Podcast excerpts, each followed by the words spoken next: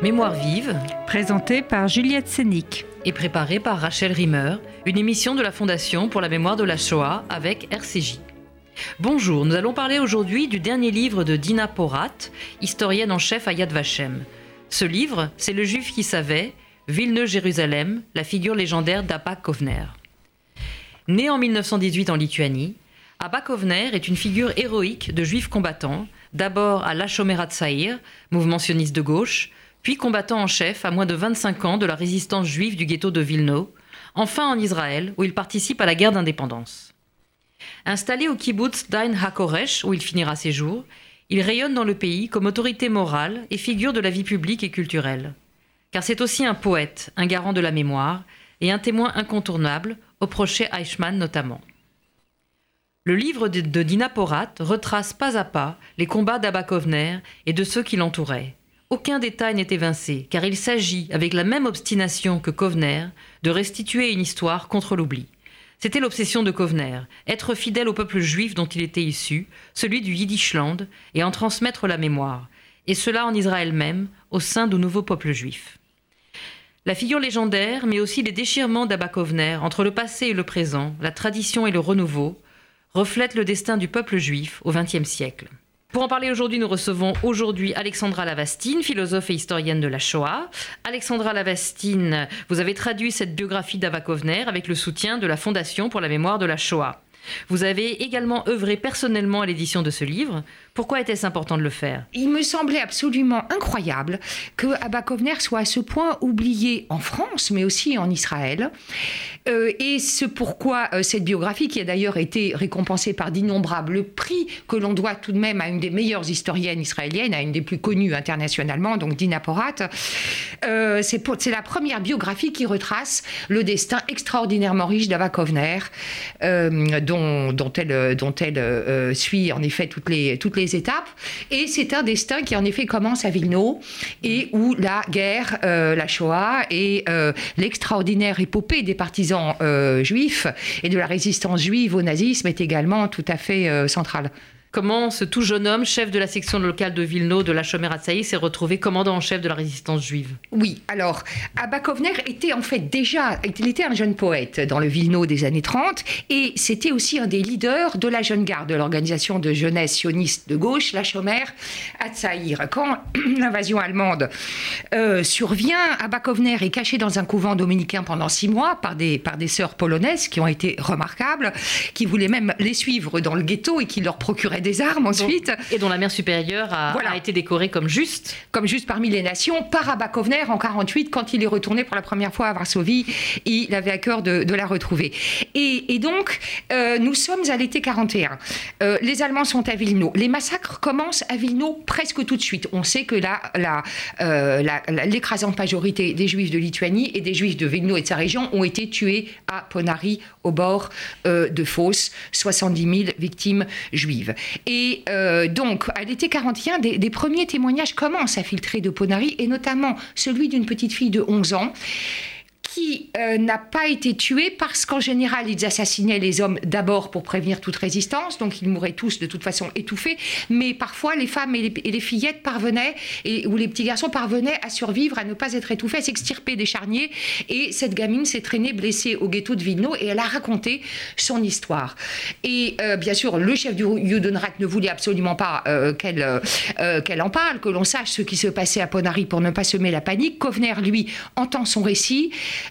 euh, il la croit de bout en bout, même si c'est inconcevable pour un esprit normalement constitué. Et à partir de là, il conçoit un appel aux armes. Et ça, c'est très important. C'est un document majeur. C'est le premier appel aux armes qui a été formulé et diffusé en Europe.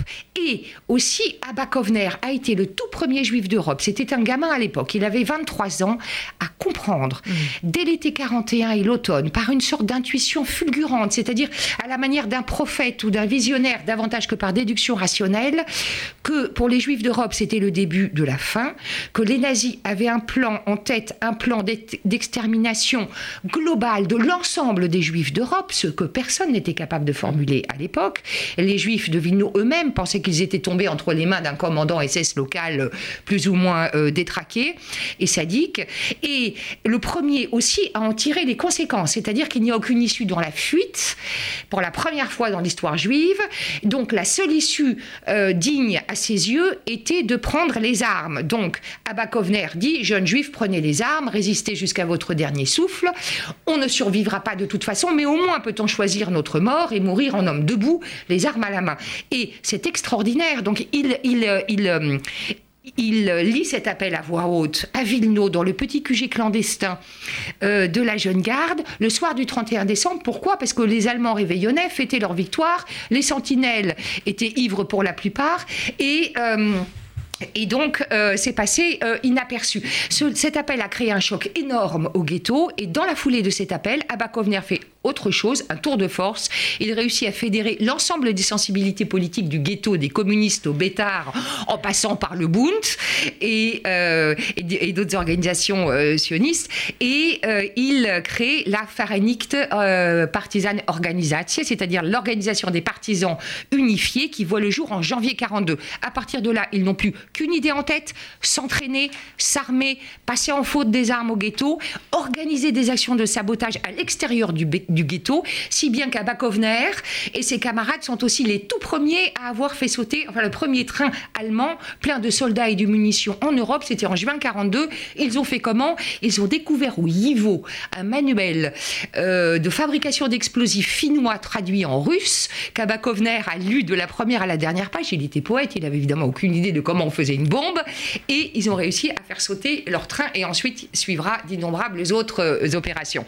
Donc l'idée de Kovner, c'était d'organiser l'insurrection du ghetto dans le ghetto et pour le ghetto, mais au bon moment, c'est-à-dire quand la liquidation finale s'annoncerait. Il fallait pas euh, s'insurger trop tôt, sinon c'était voué à l'échec. Bon, ce jour arrive et là, ce qui est absolument terrible, c'est que les rebelles du ghetto, donc ils sont à peu près 300 combattants à ce moment-là, des gamins à peine sortis de l'adolescence, des garçons et des filles d'un courage absolument remarquable, ils comprennent qu'ils sont très isolés et que la majorité de la population du ghetto ne les suit pas. Euh, les gens veulent vivre, ils veulent survivre, ils attendent l'arrivée de l'armée rouge et ils se disent un jour c'est toujours un jour de gagner. Euh, donc c'est euh, c'est une histoire extrêmement poignante. Et puis ensuite, l'insurrection échoue, il s'enfuit par les égouts avec ses camarades et là commence un nouveau chapitre, celui des partisans juifs, puisqu'il faut savoir que dans les forêts de Lituanie, en fait, les juifs était majoritaire. Et euh, d'ailleurs, est-ce qu'il y avait pas, est-ce qu'il y avait un problème de leadership? Enfin, Comment est-ce qu'il a fait pour imposer son leadership aux Alors, c'était très compliqué. Abakovner était un leader né, un leader et un rebelle né qui avait une sorte d'autorité naturelle et de et de magnétisme euh, auquel peu de gens pouvaient résister. Et euh, il donc il prend le commandement en chef de plusieurs campements de partisans juifs et il impose son leadership aux soviétiques, ce qui n'était pas une mince affaire parce que bon pour les juifs c'était impossible de, se battre aux côtés des polonais, ils étaient immédiatement tués auprès des lituaniens non communistes évidemment impensable. Donc il restait le commandement soviétique, mais Abakovner a malgré tout réussi à imposer aux soviétiques la spécificité euh, de l'identité des campements juifs où les règles n'étaient pas les mêmes. Il y avait par exemple une stricte égalité entre garçons et filles. Les filles partaient en mission. Elle se battait. Et euh, sa future femme, Vitka Kempner, qui était à l'époque une très jeune partisane, va s'imposer comme une légende absolue dans la forêt. Elle tenait la dragée haute au commandant soviétique, ce qui n'est pas peu dire. Et il se portait toujours volontaire pour les missions les plus dangereuses. Bref, ils ont fini par gagner le respect et l'admiration de tous les chefs soviétiques, qui néanmoins, bon, leur euh, provoquaient un certain nombre de tracasseries comme ça à intervalles réguliers, mais, mais tenait bon, si bien qu'ils ont été aussi les premiers à libérer Vilno avec euh, l'armée rouge en juillet 44. Alors, est-ce que dans cette entreprise, Abakovner a connu des dilemmes, en particulier pendant les années de guerre? Parce qu'on a le sentiment qu'il est censé s'accabler par la responsabilité qui lui incombe euh, et qui, qui au-delà de, lui, incombe au peuple juif. Donc, euh, est-ce que vous pouvez parler de ces dilemmes euh, éthiques qui oui. en particulier les années de guerre? Abba Kovner a pris sur ses épaules une responsabilité absolument écrasante. Il annonçait à son peuple euh, euh, qu'il allait être exterminé jusqu'au dernier, alors même qu'il ne disposait pas davantage d'informations que d'autres. C'était une intuition, mais il le formule avec une absolue certitude, pas du tout à la manière d'une hypothèse. Et ça, c'était. Supposons qu'il se soit trompé. Donc c'était un risque immense. Ensuite, il embarquait des jeunes gens qui étaient tous bien sûr volontaires, mais, euh, mais euh, dans, une, dans, une, dans une aventure terrible, avec des risques immenses. Il passait tous les jours des armes.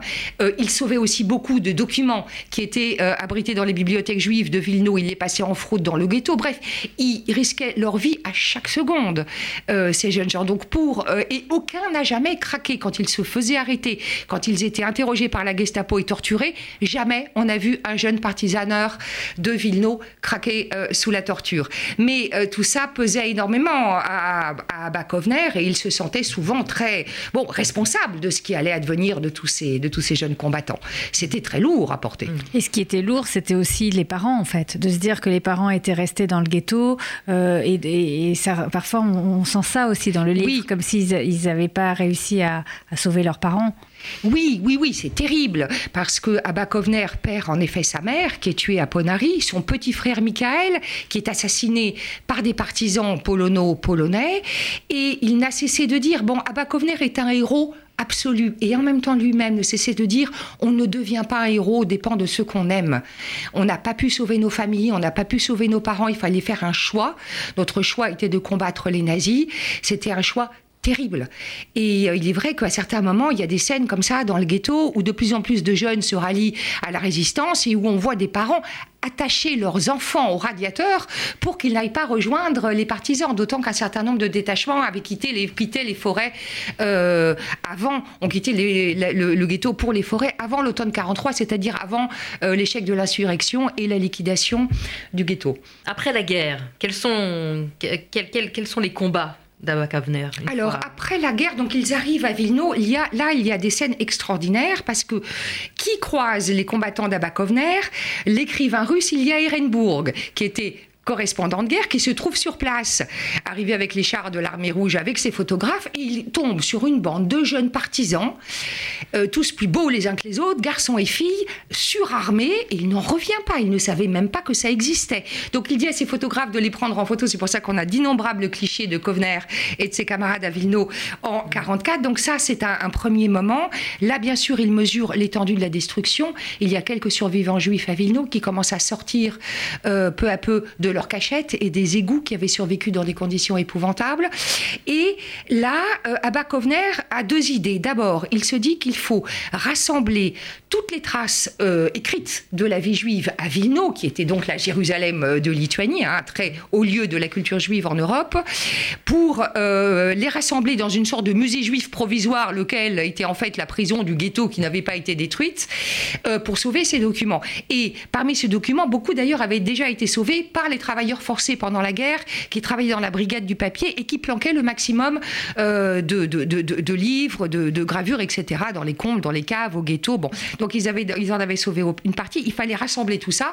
Et comme les communistes lituaniens qui sont à ce moment-là, qui ont pris le pouvoir, regardent tous ces efforts d'un très mauvais œil, euh, ils décident finalement d'exfiltrer tout ce qu'ils peuvent au Yivo, à New York, seul moyen de, sauver ces documents. Et puis surtout, euh, Abba Kovner a l'idée de rassembler les survivants vivants parce que c'est, enfin, ils, sortaient de leur cachette, ils euh, étaient en plein désarroi, euh, euh, ils, ils, avaient tout perdu. Comment faire pour gagner Eretz Israël? C'était très compliqué pour eux. Il faut bien se figurer qu'à l'époque, 14 millions de gens se croisaient sur les routes d'Europe, dans les médias après-guerre, dans le plus total chaos, que les Juifs étaient des proies faciles, qu'on continuait de les assassiner en Europe de l'Est quand ils rentraient des camps. Et il fallait donc de jeunes partisans qui savaient se battre pour les protéger à chaque étape et les convoyer vers les grands ports de l'Adriatique, de la Méditerranée euh, ou de la mer Noire pour embarquer vers, euh, vers la Palestine. Mais quel rôle il joue exactement dans l'Aliabet en fait Ah bah il joue un rôle majeur. C'en est un des leaders, un des inventeurs de l'Aliabet, un des leaders. Il était convaincu que l'Europe était devenue un vaste abattoir pour les Juifs, qu'il était indigne de continuer à y vivre, c'est-à-dire à y vivre selon des règles dictées par d'autres, et qu'il convenait euh, évidemment de, gagner Israël et de bâtir l'État d'Israël. Israël. Et, donc, il sillonne toutes les routes d'Europe dans un sens et dans l'autre. Il voit les envoyés du Yishuv euh, pour affréter des bateaux, euh, leur indique de meilleures méthodes pour le faire, parce qu'ils sont très dans la légalité, ceux qui viennent de Palestine, bas, Kovner l'est beaucoup moins, c'est un partisan. Et puis, il retrouve aussi la brigade juive en Italie, qui a sa base à Tarvisio. Et là, il voit une ce jeune homme absolument magnifique, leader charismatique venu du Grand Est, avec sa tignasse en bataille comme toujours, comme consumé par un feu intérieur, euh, fiévreux, tumultueux, tourmenté, euh, un orateur extraordinaire qui fait un discours aux soldats de la brigade juive qui sont absolument fascinés par lui. Il l'appelle d'ailleurs le général Kovner. Il n'était que commandant dans la forêt, mais il l'appelle le général. Il y a chez lui à ce moment-là une figure presque qui rappelle Moïse un peu. Et, et Kovner a toujours eu le sentiment qu'il était investi d'une mission sacrée. Devenir un leader sioniste dans les années 30, convoyer son peuple euh, du ghetto vers les forêts pour combattre, ensuite organiser la liabette, ensuite arrive une fois en Israël, mais là c'est un autre chapitre, on va en parler, euh, la guerre d'indépendance, et puis bien sûr bon, la création de l'État juif et sa défense. Mais ça c'est vrai qu'il y a, euh, ce qui est intéressant aussi dans la figure d'Abba Kovner, c'est qu'il est, s'est a priori affranchi de la religion, et en même temps, il, est comme investi d'une mission. Et, et donc, il n'a pas rompu totalement avec la religiosité. Non plus. Non, il n'a tellement pas rompu avec la religion. Non, la tradition juive est absolument essentielle à ses yeux. Mais euh, il n'était pas croyant au sens euh, plus banal du terme et surtout pas pratiquant. Euh, et, mais néanmoins, Abba Kovner était un homme de l'Ancien Testament au point que pour lui, c'était œil pour œil. Ce qui va devenir dans l'immédiate après-guerre ce projet fou de vengeance. Dont on voilà. Peu. Donc, Abakovner rassemble 50 de ses copains. Ils n'ont pas 25 ans à ce moment-là, tous. Et il leur dit il faut se venger.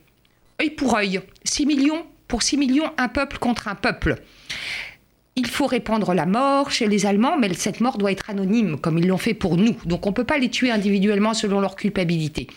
On va tuer 6 millions d'Allemands.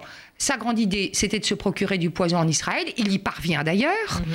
À rentrer en Europe par bateau depuis l'Égypte, il y parvient, sauf qu'il se fait arrêter heureusement à la sortie du bateau et qu'entre-temps, il avait balancé ses boîtes de poison par-dessus bord euh, parce qu'il était euh, déguisé en officier britannique ainsi que plusieurs autres passagers, ce qui semblait un peu louche. Donc en fait, ils n'avaient pas découvert le poison. Mais il y a des photos d'ailleurs. De Il y a des photos de oui, lui sur, ce bateau, qui, sont dans le livre. Parce que je me dis, mais c'est incroyable qu'il y ait quelqu'un pour le photographier déguisé en officier britannique. Oui, bah, c'était un autre, euh, un, autre, un autre juif déguisé en officier britannique qui a pris les, qui a pris les photos. Et, donc, euh, en fait, sa grande idée, c'était d'empoisonner les réservoirs d'eau potable de cinq villes allemandes, Munich, Berlin, Nuremberg, en veillant bien, donc il avait déjà infiltré ses commandos qui s'étaient fait employer dans la compagnie des eaux, en veillant bien à ne pas empoisonner euh, les conduites qui alimentaient les quartiers où il y avait des juifs et des réfugiés, bien sûr. Donc ils ne voulaient tuer que des Allemands. Bon, très vite, ils reviennent de ce projet qui leur paraît complètement dément et l'était, et ils s'en sont expliqués ensuite. Ils ont dit, il faut comprendre. En lisant le livre, on comprend très bien. Ils étaient devenus complètement fous. Ils étaient même, euh, dit sa compagne, au-delà de la folie. C'était des jeunes gens qui avaient vécu dans des conditions extrêmes pendant des années, qui avaient tout perdu, qui n'avaient plus de présent, qui n'avaient plus de passé, qui n'avaient pas encore d'avenir. Et leur seule raison d'être, leur idée fixe, c'était de se venger. Hmm. C'était devenu une sorte de... Enfin, la guerre continuait de faire rage dans leur tête. Bon, ensuite, ils en reviennent, ils renoncent, ils se replient sur un plan B qui a consisté à empoisonner à l'arsenic le pain d'un centre de détention pour nazis eux, archi coupables. Malheureusement, euh, ils ont tous eu une très vilaine gastro et se sont retrouvés aux urgences, mais il n'y a pas eu un seul mort, ce qui est quand même très dommage, ça on peut le regretter. Mhm. Et ensuite, Abba Kovner quitte l'Europe pour toujours Enfin, il y reviendra souvent, mais il ne reviendra plus jamais à Vilno et il, euh, il part vivre en, Israël, où il va devenir aussi une figure majeure euh, de l'État d'Israël à partir de, de, 47. Puisqu'il va s'impliquer dans la guerre d'indépendance Absolument. Donc vous dites il s'est impliqué, comme d'autres, oui, mais euh, plus que d'autres, parce qu'Abakovner a été quand même un des pères fondateurs et le père spirituel de la brigade d'élite Givati, qui va jouer un grand rôle pendant la guerre d'indépendance.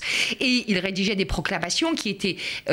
qui, qui consistait, qui avait pour but de remonter le moral des soldats et qui était imprimé, il les écrivait la nuit, c'était imprimé à des, à des milliers d'exemplaires le lendemain, distribué aux soldats. Et encore plus tard, en 67, en 73, les soldats montaient au front avec des proclamations ou des poèmes d'Abakovner dans, dans, la poche de leur, de leur treillis.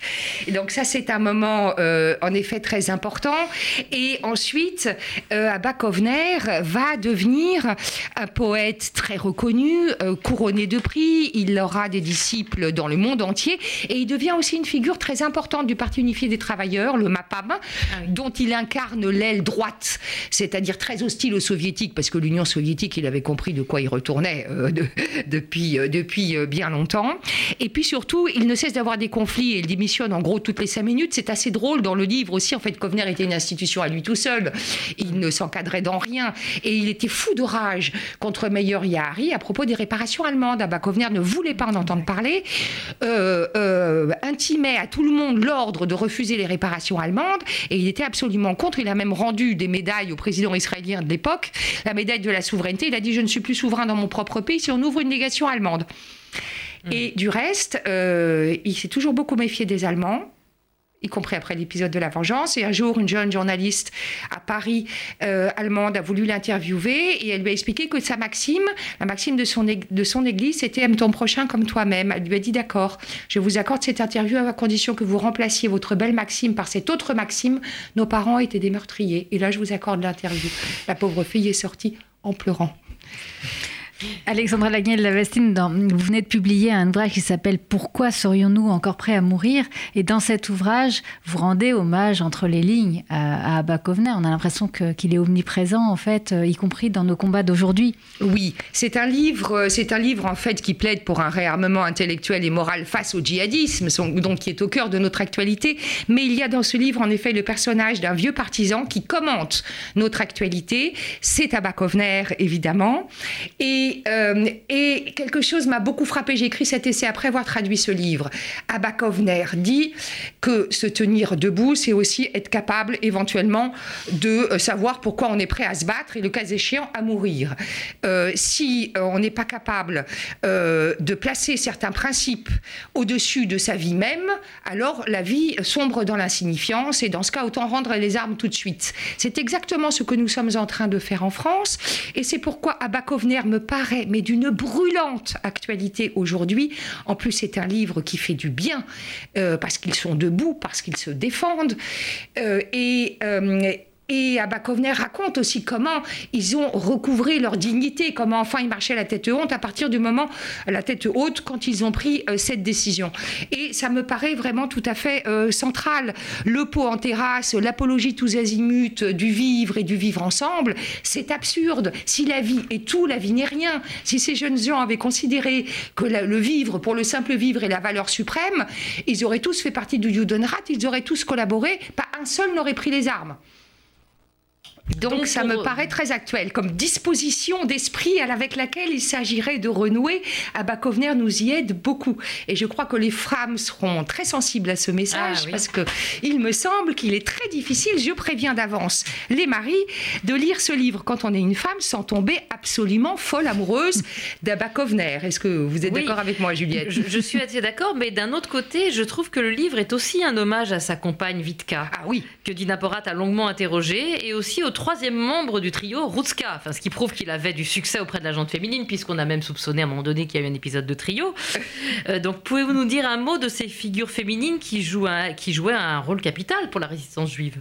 Oui, toutes les deux étaient de jeunes polonaises, elles aussi membres de la Shomer Hatzair, qui se réfugiaient à Vilno en 39. Elles étaient parmi les plus proches d'Abakovner. Vitka Kempner, qui deviendra sa femme et la mère de ses deux enfants, était une partisane absolument hors pair. Elle ne commandait d'ailleurs que des hommes tous la craignaient et elle était d'une bravoure inouïe.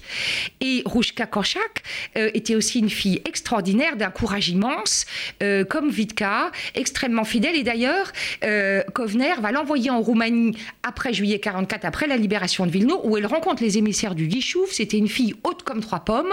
il la trouve tellement remarquable qu'il l'envoie immédiatement en Eretz Israël pour faire une tournée de conférences à travers les kibbutz et raconter l'épopée des partisans, de la résistance, ce qui s'était passé à Vilno, à Ponari.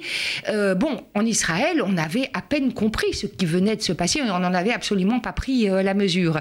Donc, Rouchka Korchak va être d'une certaine manière le premier témoin en Israël qui va tellement frapper les esprits avec sa simplicité et avec son, avec son, son récit. Et ce qui est important aussi pour la vie ultérieure d'Abakovner, c'est que bon, il a été aussi un des très grands témoins au procès Eichmann. Oui. En 62, il est sublime, il est d'une d'une densité. On sent d'ailleurs que Eichmann commence à se décomposer un peu. Il lit son appel aux armes, euh, et c'est le moment où Abakovner va devenir une personnalité reconnue dans le grand public mmh. euh, israélien, qui par la même occasion découvre aussi vraiment la Shoah à ce moment-là. Et euh, il va aussi se lancer dans une très grande entreprise muséographique, puisqu'il est notamment l'auteur, le concepteur du musée de la diaspora à Tel Aviv, et il a créé aussi bien d'autres musées, parce que la grande idée de Kovner, c'était que sans passé, les Juifs ne pouvaient pas avoir d'avenir. Donc il était absolument capital de savoir ce que nous avions perdu et, euh, à redonner vie au passé. Voilà, c'était c'était euh, c'était l'obsession majeure de sa vie euh, de sa vie en Israël. Avant de nous quitter, écoutons ensemble le chant des partisans de Vilno, interprété par Hava Alberstein.